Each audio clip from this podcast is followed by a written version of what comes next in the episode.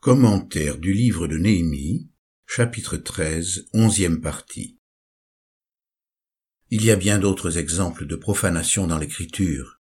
Le temple au temps d'Ézéchiel en offre un exemple frappant. Transporté par l'esprit dans ce sanctuaire, Ézéchiel découvre toute la profanation qui s'y est introduite. Il étendit une forme de main et me saisit par une mèche de ma chevelure. L'esprit m'enleva entre la terre et le ciel, et me transporta dans des visions divines à Jérusalem, à l'entrée de la porte intérieure du côté du nord, où était l'effigie de la jalousie qui excite la jalousie de l'Éternel. Je levai les yeux du côté du nord, et voici cette idole de la jalousie au nord de la porte de l'autel, à l'entrée. Il me dit, Fils d'homme, vois-tu ce qu'ils font, les grandes horreurs que commet ici la maison d'Israël, pour que je m'éloigne de mon sanctuaire Mais tu verras encore d'autres grandes horreurs. Alors il me conduisit à l'entrée du parvis. Je regardai, et voici un trou dans le mur. Il me dit, Entre, et vois les méchantes horreurs qu'ils commettent ici. Je regardai, et voici toutes sortes de formes de reptiles et de bêtes abominables, et toutes les idoles de la maison d'Israël étaient gravées sur la muraille tout autour. Soixante-dix hommes des anciens de la maison d'Israël, au milieu desquels était Yaazania, fils de Shaphan, se tenaient devant ces idoles, chacun l'encensoir à la main, et il s'élevait un épais nuage d'encens. Il me dit, fils d'homme, vois-tu ce que font dans les ténèbres les anciens de la maison d'Israël, chacun dans sa chambre pleine de figurines? Il me dit, tu verras encore d'autres grandes horreurs qu'ils commettent.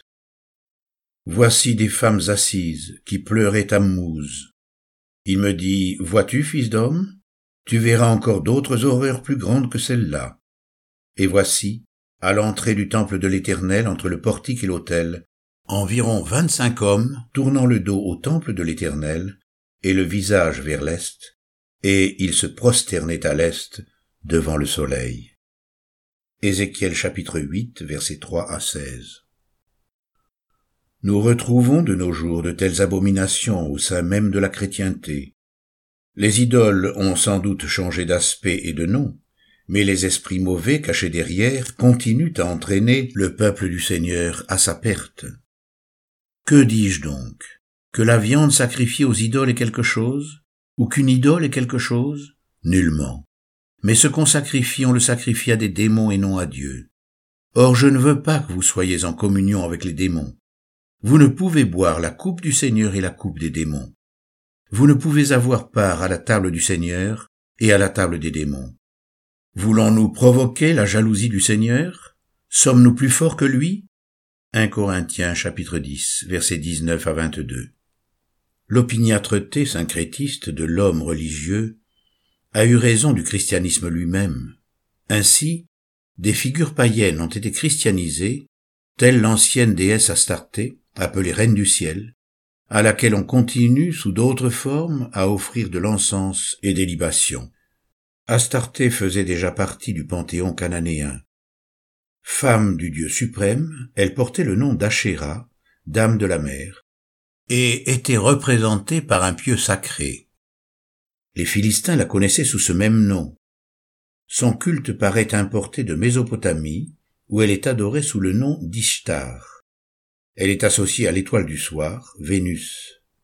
Ishtar, de la Mésopotamie, est devenue Aphrodite chez les Grecs et Vénus chez les Romains.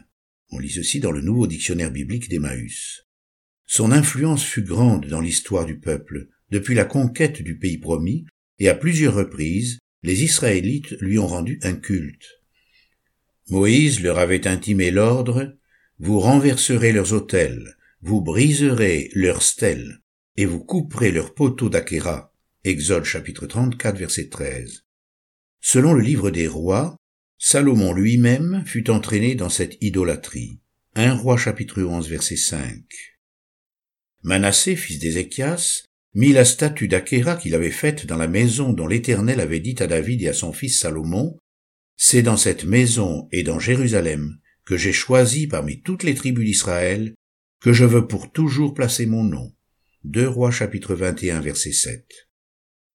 Jérémie fait mention de cette déesse en la nommant reine du ciel, probablement l'Astarté phénicienne, ou une déesse de la fécondité.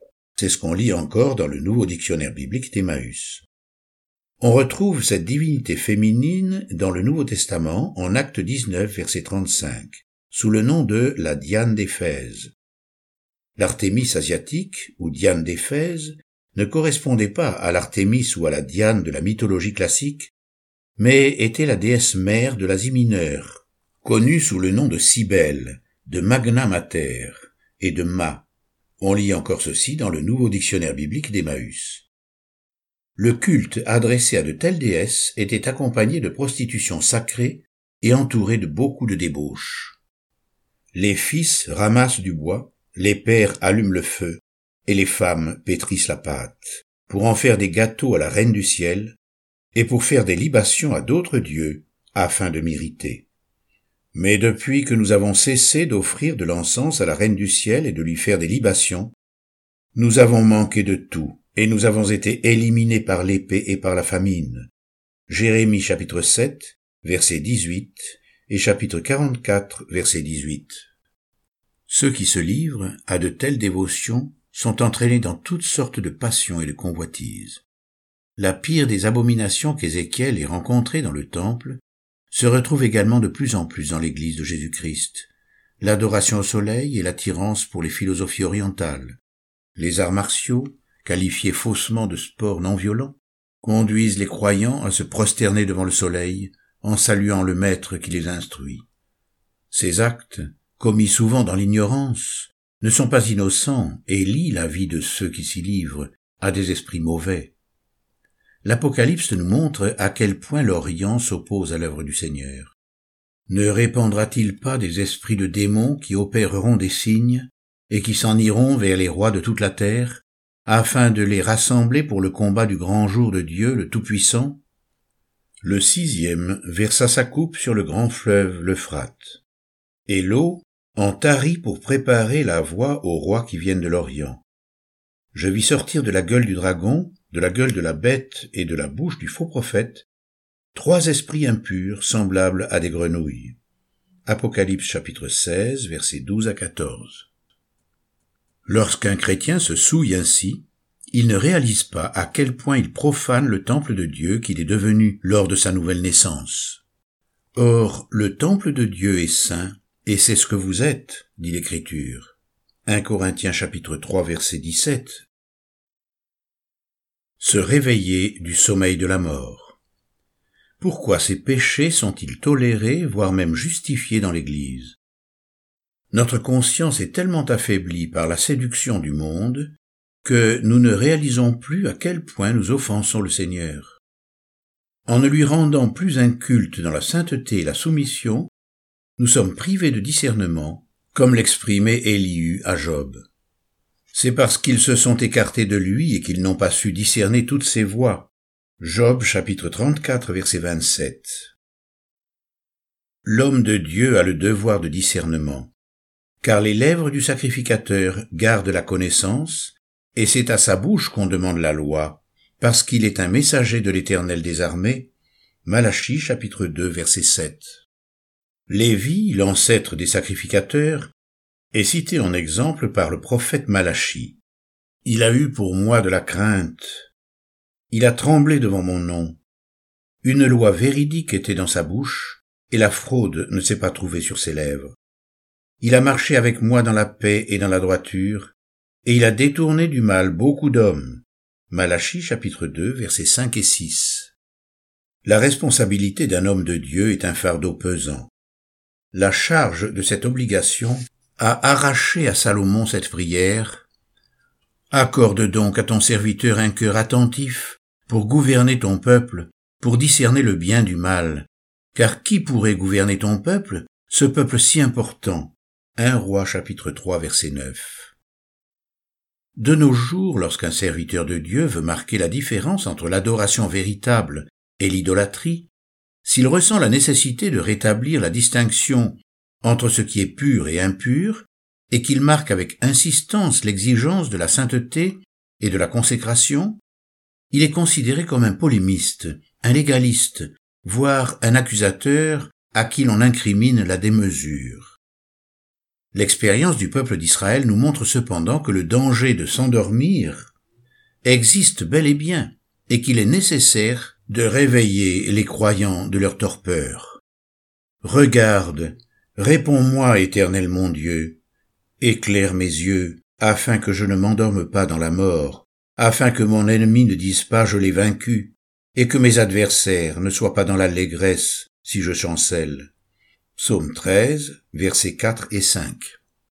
D'autant que vous savez en quel temps nous sommes. C'est l'heure de vous réveiller enfin du sommeil, car maintenant le salut est plus près de nous que lorsque nous avons cru. Romains chapitre 13, verset 11. Le Seigneur reprochait aux faux prophètes de maintenir le peuple dans l'illusion. Il déplorait l'absence d'hommes sages et cherchait au milieu d'Israël ne fût-ce qu'un seul intercesseur. Ces prophètes ont pour eux des enduits de badigeons, de vaines visions, des divinations mensongères. Ils disent Ainsi parle le Seigneur l'Éternel, et l'Éternel n'a point parlé. Le peuple du pays se livre à l'oppression, commet des vols, exploite le malheureux et le pauvre, opprime l'immigrant contre toute justice. Je cherche parmi eux un homme qui les protège par une clôture, qui se tienne sur la brèche devant moi en faveur du pays, afin qu'il ne soit pas détruit, mais je n'en trouve pas. Ézéchiel chapitre 22, versets 28 à 31.